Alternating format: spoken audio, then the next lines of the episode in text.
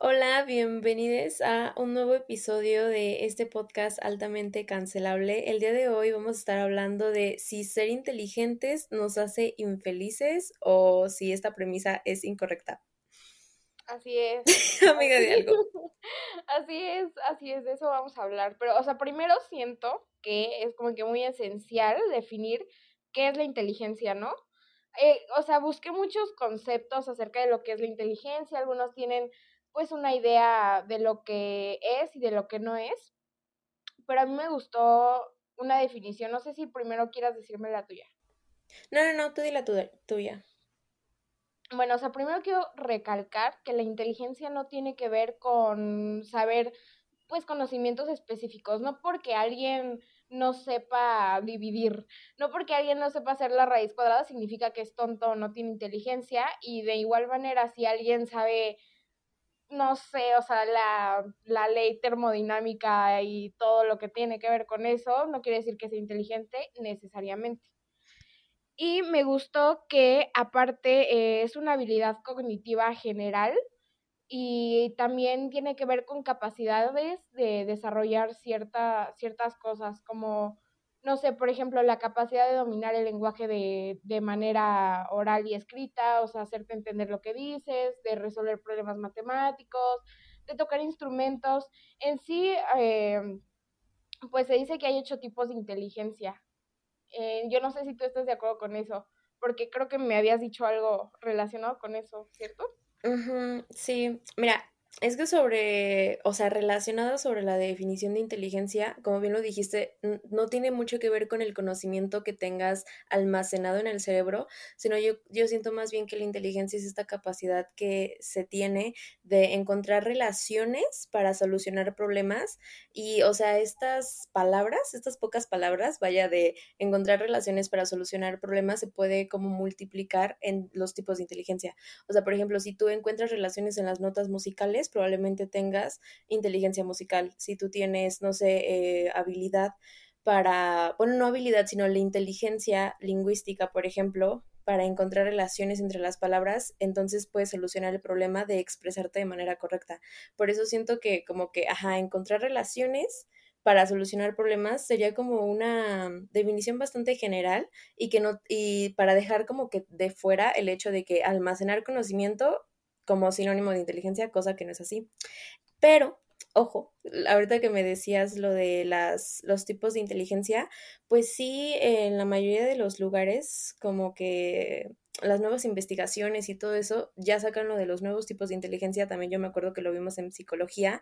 Sin embargo, yo tengo aquí como un conflicto porque, por ejemplo, o sea, en dividir la inteligencia, porque, por ejemplo, este, supongamos con la inteligencia musical, este, ¿Cómo defines que una persona tiene inteligencia musical? ¿Porque se le da bien, no sé, tocar algún instrumento o algo así? ¿O, ¿Y qué diferencia hay en que simplemente tenga la habilidad o el talento para hacerlo? Y esto lo digo, por mm, ejemplo, ¿qué tal? Eres súper chiquito y te enseñan a tocar un instrumento desde los tres años, entonces probablemente cuando tengas 17, pues lo vas a tocar súper bien porque lo tienes más que dominado.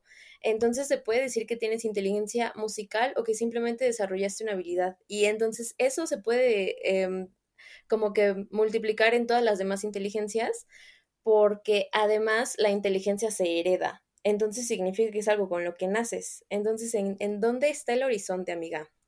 Quiero escuchar tu opinión sobre esto.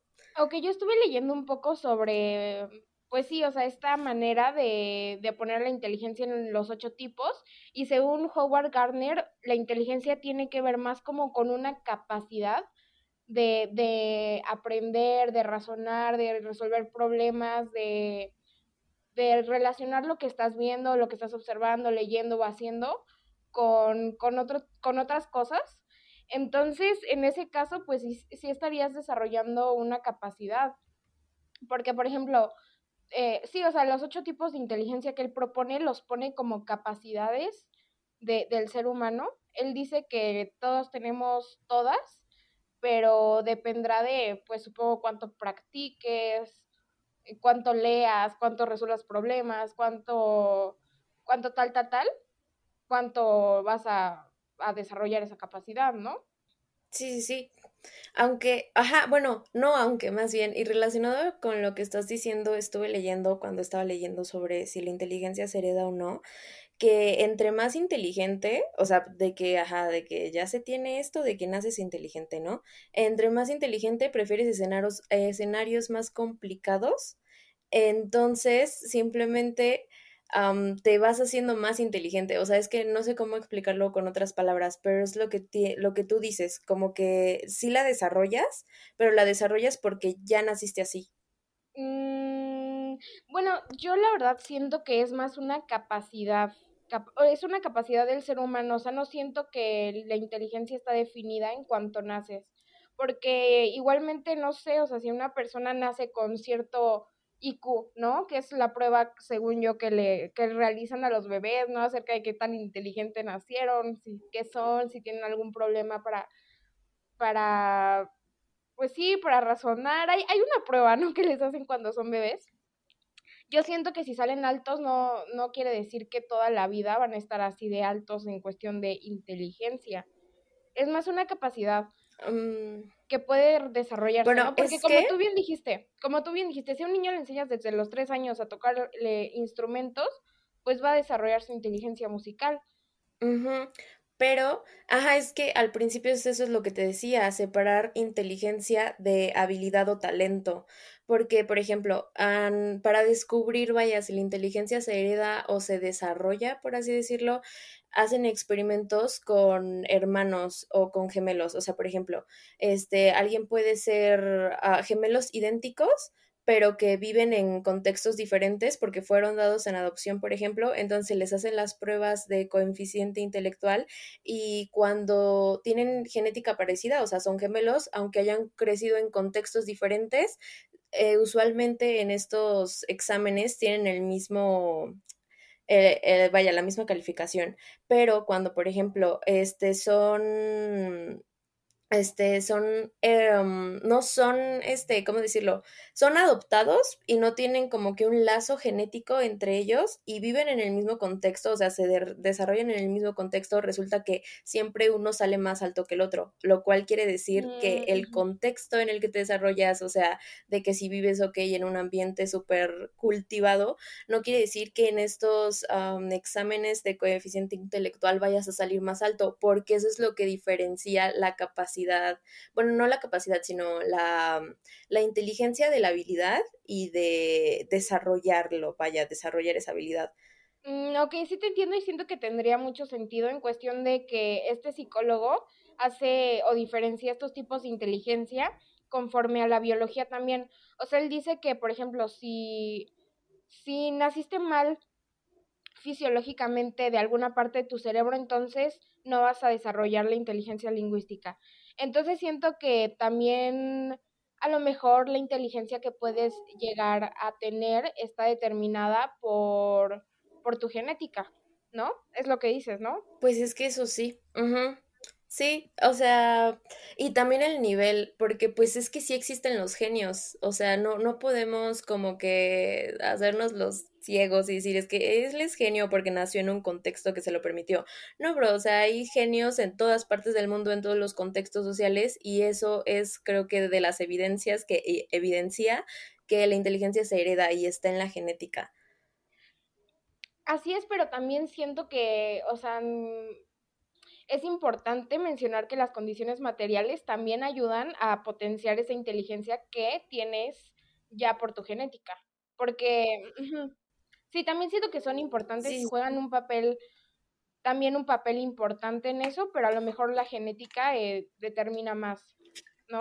Qué tan inteligente puedes llegar a ser. Sí, es como, ajá, porque, o sea, por ejemplo, a, una cosa que se hereda es la altura, pero no quiere decir que, por ejemplo, si tienes una mala alimentación no vaya a afectar tu altura. O sea, claro que sí tiene que ver este, pues vaya, el, el contexto ambiental, pero no necesariamente es todo.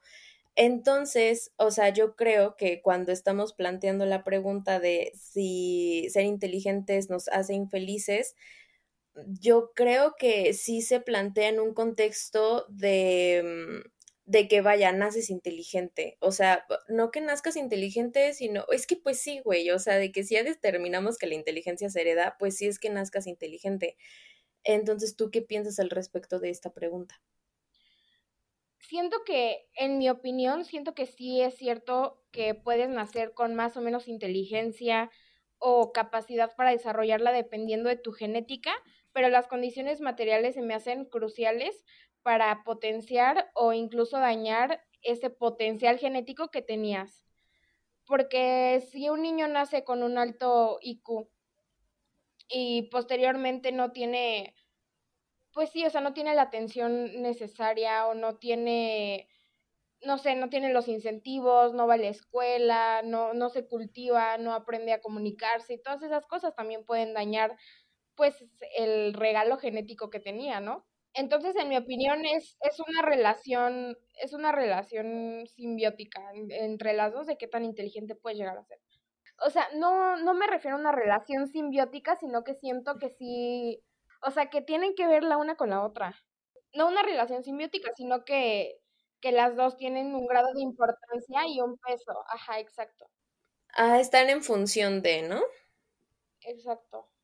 Bueno, pero güey, es que ya te había dicho que cuando hicieron los experimentos con los gemelos, realmente el ambiente no tiene mucho que ver. O sea, me refiero a que, por ejemplo, es que es lo que te estaba diciendo de separar, vaya, conocimiento con inteligencia, porque, por ejemplo, en un examen de IQ realmente no te preguntan como que hechos históricos, no te preguntan eh, teorías filosóficas, no te preguntan problemas matemáticos muy complicados, te preguntan más cosas sobre relación de figuras, relaciones de, no sé, series numéricas, o sea, cosas bastante sencillas, pero que si tienes un IQ elevado, se te va a facilitar. Y de hecho, a ver, que sí tiene que ver el, este, el contexto, porque, por ejemplo, o sea, el contexto ambiental, pues, el contexto físico, porque, por ejemplo, em, en las pruebas de IQ sí te ponen como de que pon tu edad, pon tu región, porque el IQ también varía en región, este, y también varía en edad y varía en contexto económico, sí, pero ah, gracias a que te puedes, vaya, poner estos parámetros y configurarlo, pues sí puedes como que descifrar el IQ, pero regreso a lo mismo, o sea, yo creo que no tiene mucho que ver con conocimiento y tampoco creo que se pueda como que desarrollar demasiado, porque si se desarrolla yo siento que más sería vaya habilidad, sería más que desarrollaste un talento, pero llegaste a tu a tu límite genético, por decirlo de alguna manera, como con cualquier deportista que corre, como con cualquier deportista este que juega básquetbol o que juega fútbol, todos llegan a su límite genético en algún momento y siento que lo mismo pasa con la inteligencia. O sea, se llega a un límite por más que sí no puedas desarrollar, ah, por ejemplo, porque también podemos poner en este contexto un futbolista que no haya tenido los recursos para ser futbolista, obviamente sí le va a afectar, pero yo siento que esas son como como que muchas excepciones a la regla, porque la inteligencia siento que también siempre se va a demostrar en algún momento u otro, igual que por ejemplo el, deporte de Lionel Messi y Cristiano Ronaldo no era que fueran millonarios como para que tuvieran los mejores entrenadores del mundo. Pues sí, pero por ejemplo siento que hay otro tipo de inteligencias como la inteligencia interpersonal, o sea, que se refieren, no sé, a la capacidad de empatizar, entender a los demás, todo ese, este tipo, y siento que eso es más bien algo que se desarrolla conforme vas creciendo y a lo mejor este, vas conviviendo con tu familia y a lo mejor niños que no crecieron en, pues sí, con la posibilidad de convivir mucho con la familia, con su mamá, por cuestiones las que sean, no van a poder desarrollar este tipo de inteligencia sí te entiendo que hay límites genéticos, pero también sigo eh, insistiendo en que las condiciones materiales son, son la clave también. Pero es que, por ejemplo, en el contexto que tú pones, por ejemplo, alguien que tiene inteligencia interpersonal y que, por ejemplo, creció en un contexto muy violento, entonces realmente yo siento que en este sentido la inteligencia interpersonal se daría desde que el niño es chiquito y aunque haya crecido en un contexto violento, o sea, pero no violento extremista, porque obviamente de que nadie puede salir ileso de un de, vaya, violencia intrafamiliar extremista. Pero pon tú que lo dejamos en que simplemente era fría la madre, era frío el padre y que una que otra ocasión eran muy duros con él. ¿Eso quiere decir que el niño no pueda desarrollar empatía si es que ya lo tiene en la genética? Pues no creo, bueno, no es que eh, la empatía venga en la genética, más bien si no pudiera desarrollar empatía sería un psicópata y tendría ya un problema biológico. Bueno, más bien, este, empatía superior, vaya, empatía a nivel inteligencia interpersonal, porque a ver, inteligencia interpersonal quiere decir que, vaya, tienes más inteligencia interpersonal que la mayoría de la población, supongo, ¿no? Si no, pues inteligencia impersonal cualquiera. yo, yo creo que no sería algo así extremista que ya no pudiera desarrollarla, pero pues tú sabes que ese tipo de niños que sufren estos escenarios tan catastróficos, al final de cuentas, si tienen problemas psicológicos, que obviamente se pueden arreglar con terapia y puedes llegar a tener una gran inteligencia interpersonal, pero al sufrir este tipo de traumas, pues resulta que empiezan a ser más violentos o repetir patrones. Entonces sí podría, yo siento, afectar su capacidad o esta inteligencia interpersonal. Es que, por ejemplo, había estado leyendo, o sea, con lo de los tipos de inteligencia, este, que hay una inteligencia general, que así le llaman, que es el factor G, y bueno, o sea, encontré que es que te podemos tener un área de dominio en ciertos aspectos, pero las personas que tienen un coeficiente intelectual mayor a la media, este, o sea, van a tener uno donde sí van a destacar, pero también van a destacar en todos. Entonces es lo que yo como que vuelvo a lo mismo de que las ocho, los ocho tipos de inteligencia sí se pueden considerar como ocho tipos de inteligencia o simplemente fueron como de que son talentos y la suma de esos talentos hace que seas mm, eh, más inteligente que la media o qué, no entiendo. Pero por ejemplo, la prueba a la que te estás refiriendo, la de el IQ, o sea, esta, esta prueba fue creada para saber si un niño era tenía potencial en la escuela. Entonces estos psicólogos lo que hicieron es que medían principalmente la inteligencia lógico-matemática y la lingüística, que en el sistema educativo de ahora pues son las más importantes, ¿no? Porque pues no es que te enseñen mucho inteligencia musical o espacial o naturista. Todo este tipo de, de excepciones a la regla en las escuelas siento que es más lingüística y lógico-matemática.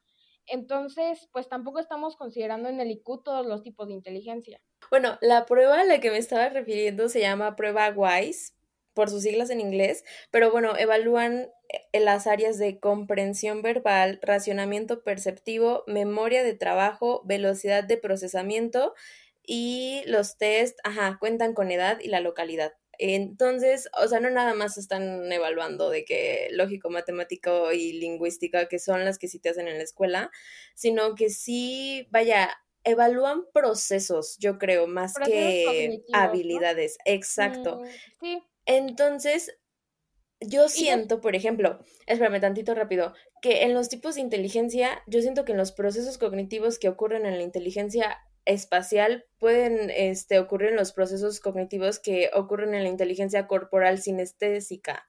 Entonces es como que no entiendo por qué las diferencian todas.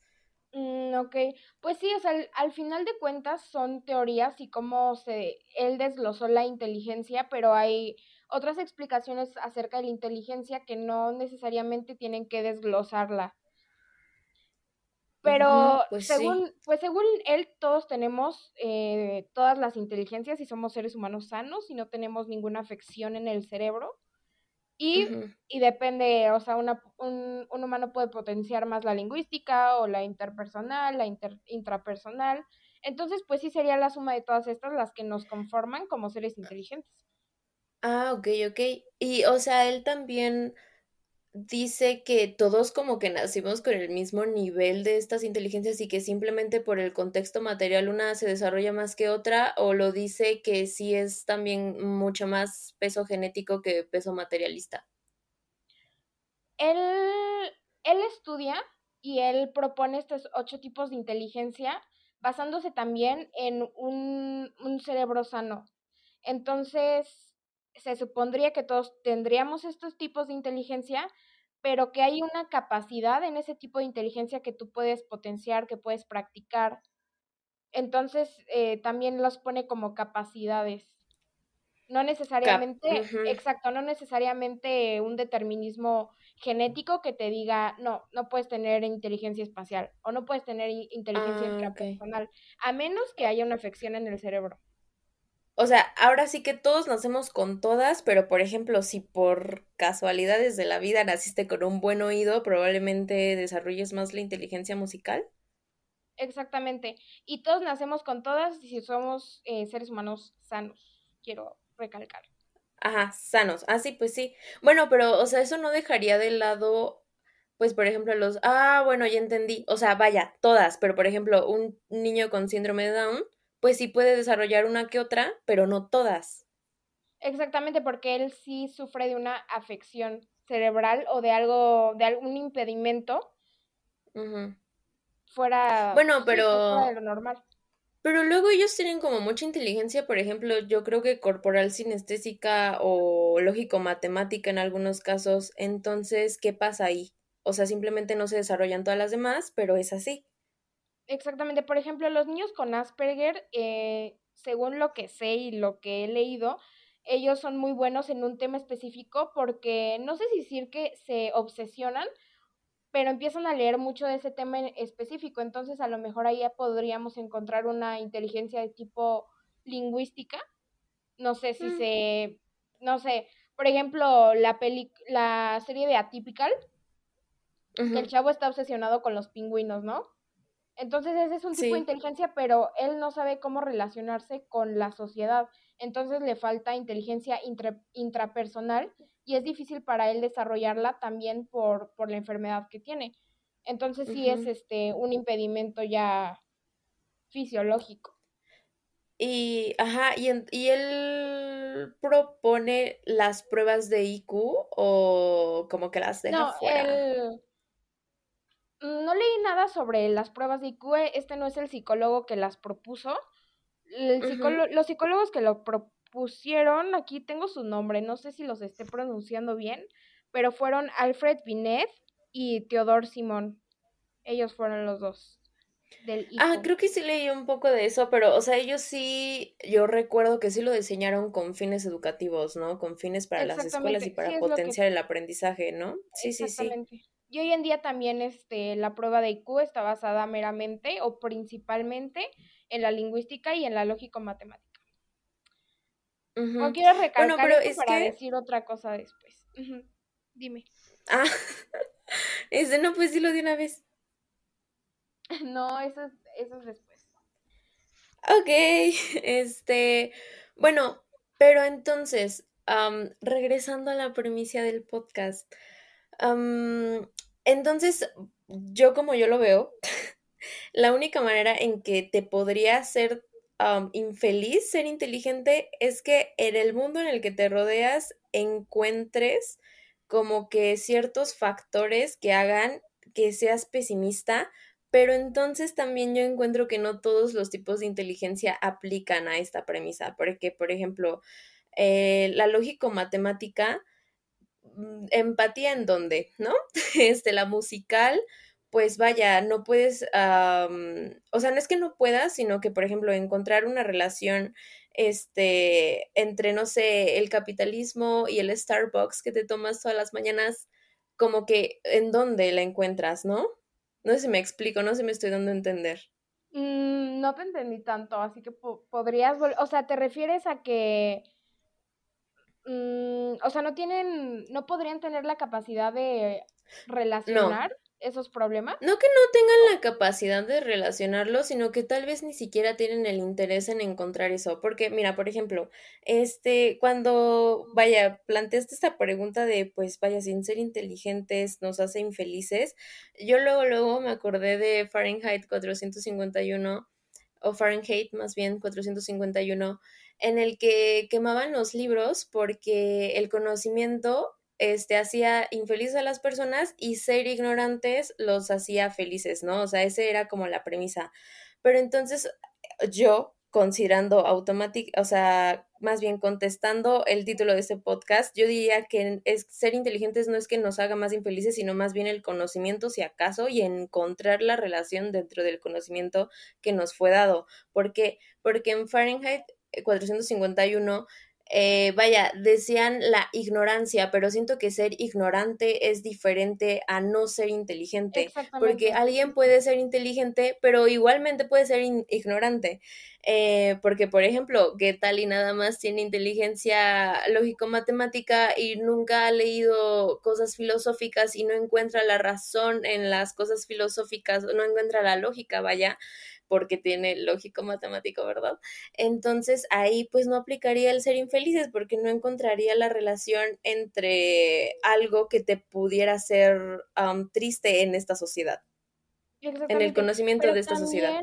Estaba leyendo, estaba leyendo algunos estudios que dicen que las personas inteligentes, no las personas que saben más sobre cierto tema o algo así, o sea, no me refiero a los conocimientos, sino a, las, que, sino a que las personas inteligentes eran más propensas a tener pensamientos rumiantes. O sea, ¿qué me refiero con esto? A tener pensamientos que van a generar ansiedad y que no son productivos. Entonces, ellos siempre están pensando negativamente eh, generalmente acerca de un tema y lo repiten y lo repiten y ver todas las aristas. Entonces, eso podría generar ansiedad y podría estar relacionado con que ellos pueden conectar justamente como dices la realidad con conocimientos o con conexiones que ellos mismos hacen, ¿no? Y se preocupan acerca de eso. Es que sí, al final yo siento que algo de, vaya, inteligencia, inteligencia, este, por así decirlo, ya dando mi propia definición, olvidándome de lo que leí, es lo que te decía, vaya, encontrar relaciones para solucionar problemas, pero obviamente dónde sacas las relaciones del conocimiento, pero en esta parte de solucionar problemas está el crear nuevo conocimiento.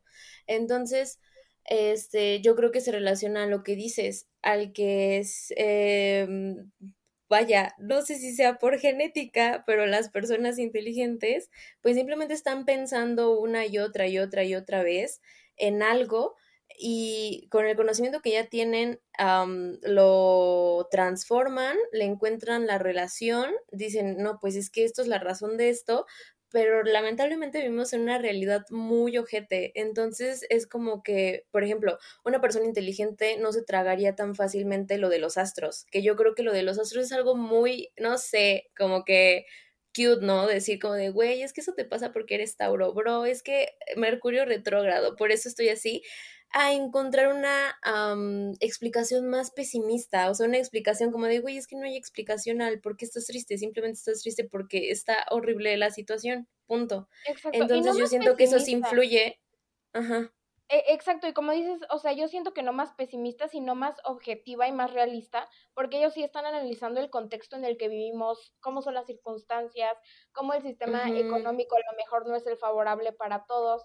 Entonces no es que sean pesimistas, sino que ven la realidad de las cosas, que a veces puede ser más dura de lo que nos plantean en, no sé, en la televisión o en las redes sociales.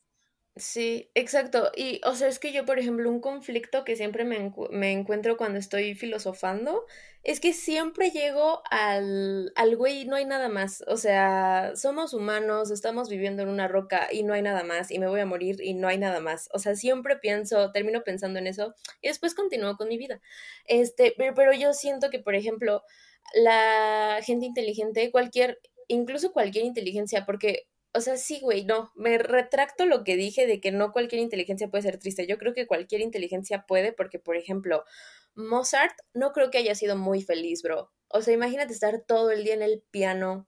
O sea, bueno, sería preguntarle a él, ¿no? Pero imagínate como que frustrarte porque no puedes sacar una pieza que te encante totalmente o porque piensas que todavía lo puedes hacer mejor o porque, o sea, sabes, como que estar ansioso todo ese tiempo en inmerso vaya en eso, yo siento que no es muy feliz de su parte.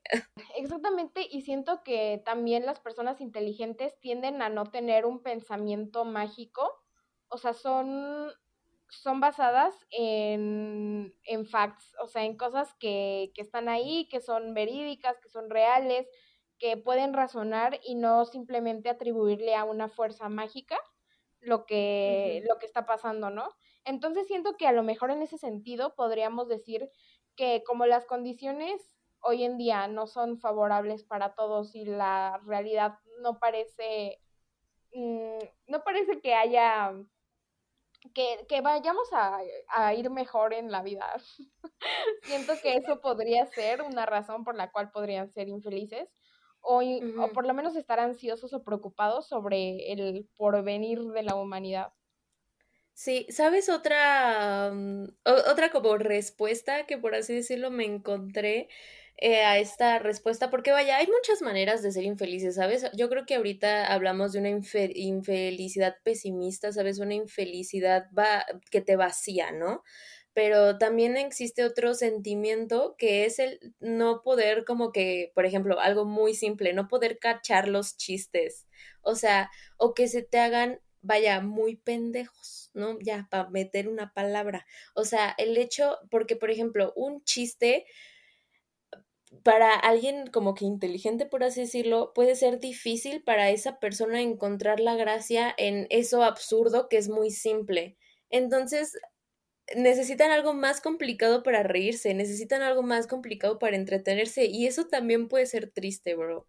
Exactamente, sí, sí, toda la razón. Aparte siento que, no sé si esto es un estereotipo, porque bueno, aquí tenemos la inteligencia interpersonal, pero por ejemplo, ¿qué sucede cuando a lo mejor alguien muy inteligente, lógico, matemático, lingüísticamente, que no convive tanto con otras personas y pon tú que no tiene amigos? O sea, he leído estudios en donde dicen que los amigos pues forman parte, una parte muy importante de tu felicidad a lo largo de la vida. Entonces también siento que esos factores de a lo mejor eh, alienarte en cierto sentido por, por lo que estás pensando, por estar siempre pues fuera de ti pensando en otras cosas del mundo, a lo mejor puede afectar también tu felicidad. Bro, sí, y también, o sea, relacionado ahora con lo que dice, siento que el factor social también tiene que ver porque, o sea, vaya, el factor estereotipo, el factor de que la gente inteligente, o sea, bueno, no la gente inteligente, sino, por ejemplo, esta persona que le encanta leer o esta persona que le encanta este, hacer, resolver problemas matemáticos, etcétera.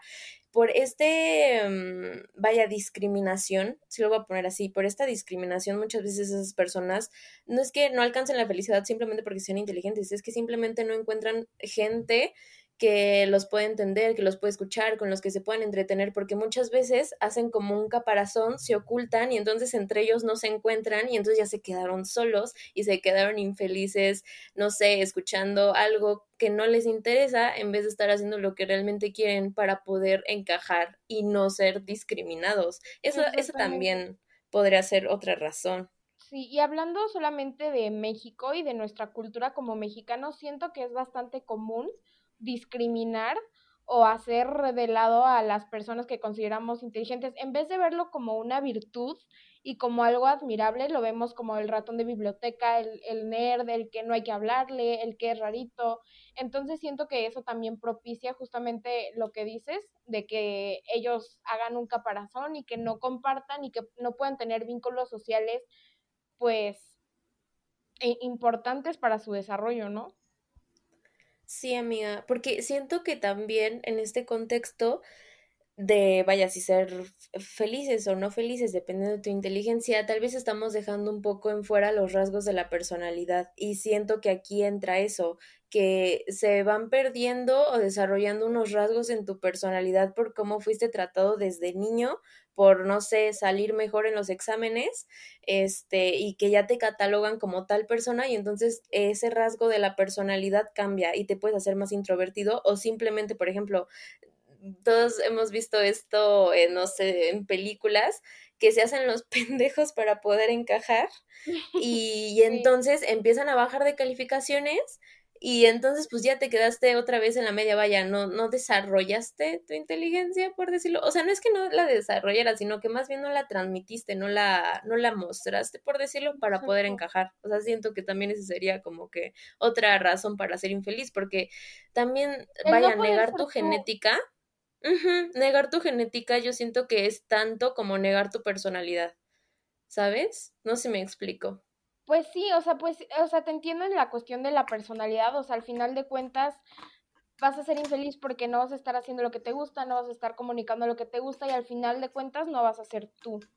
Pero siento que esto es este, muy específico en la cultura mexicana porque me parece que en otras culturas como, no sé, por ejemplo, la cultura japonesa se valora mucho más la inteligencia o en otros países, no solamente en Japón.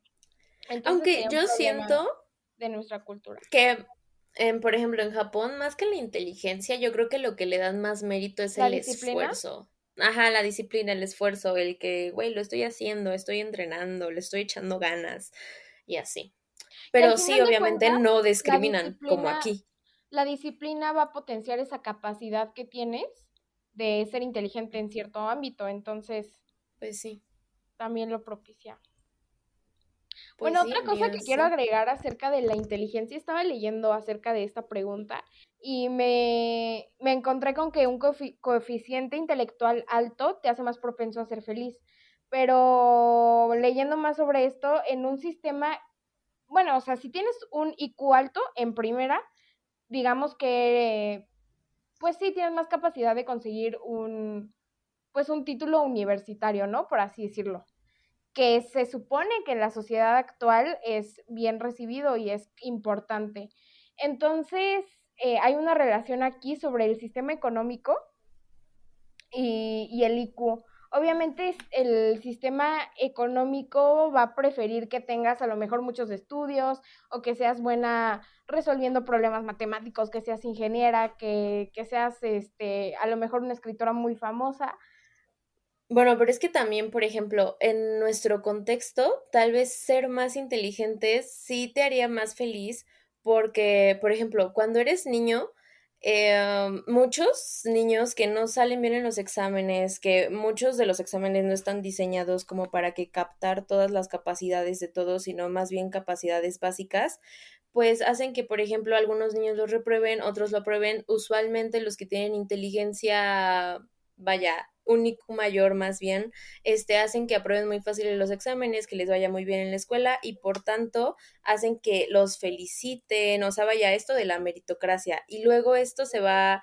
reflejando más adelante cuando obtienes un título universitario, cuando tienes un trabajo, etcétera, etcétera, porque te haces productivo para la sociedad. Y entonces a ver qué, eh, cuál es el resultado de ser productivo para la sociedad, que le vas a agradar a la sociedad, te va a dar un buen sueldo a la sociedad y por tanto no vas a sufrir algunas, algunas desventajas que tiene vaya a ser este no, ser tan inteligente. Pero tenemos el otro lado de la moneda en que siento que sí se pueden premiar otros tipos de habilidades que no necesariamente van relacionadas a la inteligencia porque tenemos a los youtubers, tenemos a estos seres bonitos de luz que con su personalidad y vaya, que sí tal vez se podría decir que no tienen el IQ más alto del mundo, pueden transmitir este sentimientos, entretener a las personas y que en algún momento también se vuelven productivos para la sociedad y que también les va muy bien económicamente. Entonces, no sé tú qué opinas de este tema. Yo no siento que sea algo así como, como, como lo dijiste, como ser aceptado por la sociedad. Yo siento que tiene más que ver con cuestiones económicas. O sea, siento que el hecho de a lo mejor ser muy bueno en la escuela y destacar y tener todas estas habilidades para el sistema productivo capitalista hace que seas más propenso a tener un buen sueldo económico, ¿no? Entonces, me parece que tiene que ver más con lo económico, porque, por ejemplo, una persona que a lo mejor no tiene eh, ciertos recursos, que se tiene que estar preocupando por dónde va a vivir, por qué va a comer, por qué va a hacer el día siguiente para ganar el dinero para pues para comprar sus cosas, obviamente va a ser infeliz por todos estos eh, pensamientos angustiantes. Para mí tiene que ver eh, más con algo económico que con la aceptación social. Sí, porque, sí, Porque si nos vamos, pues a lo mejor alguien pobre pues, puede ser socialmente aceptado porque es muy buena persona y todo eso, pero eso no quita que se va a estar preocupando por qué va a comer. Bueno, aunque por ejemplo, con esto que yo me refería de ser aceptado por la sociedad, me refería, vaya, al círculo de la sociedad, o sea, de que este sacas un título, trabajo, este asciendes en tu trabajo, o sea, este círculo social, esta aceptación social y también la aceptación pues sentimental social. Pero es que yo creo que aquí hay muchos lados de la moneda, amiga mía. O sea, esto ya pareció un dado. Porque ahorita que mencionas lo de, por ejemplo, eh, que no, no, o sea, si ser, o sea, ser pobre puede hacer que, o sea, bueno, no puede, más bien hace que no puedas tener acceso a recursos básicos, alimentación, etcétera, etcétera, etcétera. Y otra cosa, la vez pasada vi a alguien que dijo en TikTok que decía como de que si prefieres ser rico o ser pobre, eh, de que tal vez el pobre, este, cuando sea triste, este, no se puede pagar la terapia ni los antidepresivos. O sea, cosa que es muy cierta. O sea, por más inteligente y triste que seas, si, si tienes acceso económico, como tú bien lo decías, pues vaya, sí puedes acceder a la terapia y a los, eh, a los antidepresivos. Entonces siento que esta cosa que puede parecer un poco absurda es bastante significante. Exactamente. regreso a Fahrenheit 451. Entonces, porque muchas veces, por ejemplo, la pobreza está relacionada con la ignorancia. No estoy diciendo con, con, el no ser inteligente, no, con la ignorancia, con la falta de conocimiento. ¿Por qué? Porque cuando eres pobre, lamentablemente, en el sistema en el que vivimos, no tienes acceso a la educación. Entonces, por tanto, si no tienes acceso a la educación, probablemente es que accedes a la ignorancia. Entonces, la premisa, y te lo digo, este, y te lo pregunto más bien, en México, ¿crees que la premisa de que la ignorancia te hace más feliz sea no posible en México? Yo creo que mm, que la ignorancia nos haga menos felices, ¿a eso te refieres? ¿No la, no la falta de inteligencia, la ignorancia? Ándale, porque es que mira, te lo planteo en el sentido de que en Fahrenheit 451 todos eran de clase acomodada y la señora se la pasaba viendo la tele y era ignorante, feliz, pero económicamente acomodada. Entonces, eh, como tú lo comentabas ya, lo de la pobreza, siento que es algo muy importante de tocar. Y este, o sea, ¿tú crees que la premisa de Fahrenheit 451 pueda aplicar a México? O sea, de que la ignorancia te hace feliz. Yo creo que sí podría hacernos feliz. Y, la, y bueno, o sea, tengo un, eh, un comentario altamente cancelable, o sea, de que ahora sí.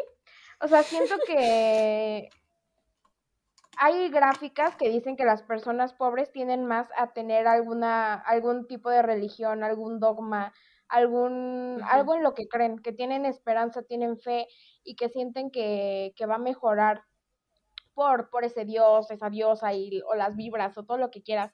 Entonces siento que a lo mejor podría ser que que sabes qué, a lo mejor sí, sí saben que el sistema económico es una caca y sí saben que tienen mucho, muy pocas probabilidades de movilidad social, pero al ellos creer en, en, algo y tener este pensamiento mágico, pues son felices. ¿Sabes? ¿Sabes lo que yo puedo, o sea, lo que yo pienso que pasa con esas gráficas? Que, a ver, eso también es cancelable porque me lo estoy sacando de la cola, pero, este, o sea, hay muchísimos más pobres que ricos. Ricos es el 1% de la población. y lo digo porque, güey, yo conozco un buen de gente que tiene un buen de dinero y cree ciegamente en la religión y va todos los domingos a misa y los cristianos meten y meten dinero a la iglesia. Entonces yo siento que más bien estas gráficas salen altas en, en la pobreza simplemente porque hay más pobres mm, que ricos, güey. O sea, no siento que sea la ignorancia. Pero te digo, me saqué esta teoría ahorita que lo escuché este, entonces yo siento que más bien todos los humanos, porque es que también tenemos esto, como bien lo comentaste, la movilidad social no existe. Entonces, ¿qué pasa? Que el, el rico puede ser igual de ignorante, igual de no inteligente que el pobre, pobre pero simplemente por esto del, de, de, que la riqueza se hereda, simplemente por eso también están ahí y por eso las dos partes, los dos sectores sociales creen en la religión. Porque los dos están, o sea, vaya, igual de ignorancia, pero es que el dinero no tiene que ver, sino que más bien tiene que ver que la riqueza se hereda y que no, y, pero vaya, el conocimiento no se hereda. O sea, quien creó PNG hace 200 años, eh, la inteligencia de ese bro definitivamente no creo que se haya heredado a sus hijos y a su descendencia que ahora le pertenece a esa compañía y que, vaya, ahí está la compañía flotando y generando millones para esas personas en específico. A eso me refiero. No sé, ¿tú qué opinas? O sea, o sea, te refieres a que, o sea, es meramente económico el asunto. No ¿Cómo que, meramente económico? Sí, es que no te entendí bien lo que explicaste. ah, sí, o sea, a ver, más, este, ajá, más sencillo. Este, yo conozco gente, este, que es, este, que tiene un buen de dinero y que vaya a asistir sí, que, todo lo que tú quieras. en la religión, ¿no? Ajá, los dos sectores creen en la religión, pero yo siento que simplemente un sector sigue jodido porque no existe la movilidad social, pero el otro sigue ignorante porque la riqueza se hereda. O sea, ¿Sí me entiendes? Como que ya no le tienes que echar tantas ganitas cuando ya te heredaron la compañía, ya para que estudias, ¿no? O sea, con el dinero que, o sea, con el dinero que estás ganando y todo, pues tienes acceso a una mejor calidad de vida. Claro, y significa menos esfuerzo, porque ajá. Y también puedes ser más feliz sin tener que preocuparte por nada y teniendo a lo mejor muchas cosas de las que quieres.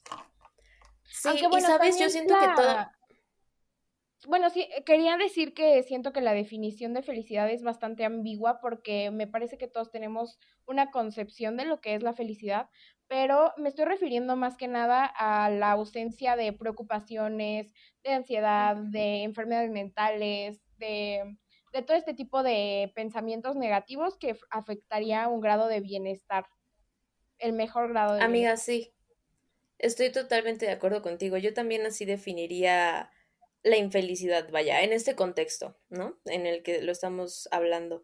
Pero, ¿sabes otra cosa que dijiste que, o sea, por ejemplo, eh, ay, es que ya se me deja reformulo la idea en mi cerebro.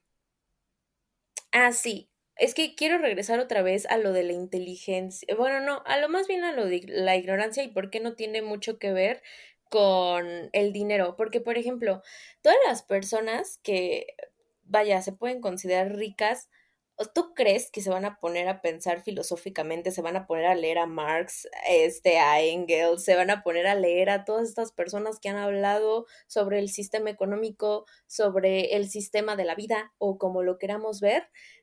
¿Crees que se vayan a poner a hablar de esto y aún así hacer sus eh, empresas amorales que tienen? Yo creo que no. Yo creo que la ignorancia está en todos lados y está a propósito, porque saben bien que si se ponen a leer se van a sentir mal, bro. Sí, aparte, o sea, estarías con, ellos estarían contribuyendo al, a ese sistema tan criticable. Y pues, ajá, y la verdad es que son ignorantes porque si te das cuenta, o sea, ellos tienen un un sistema escalonado de personas que pues se dedican y que saben en lo que están haciendo, que saben de distribución, que saben de ventas, que saben de marketing, que saben de muchas cosas que ellos no.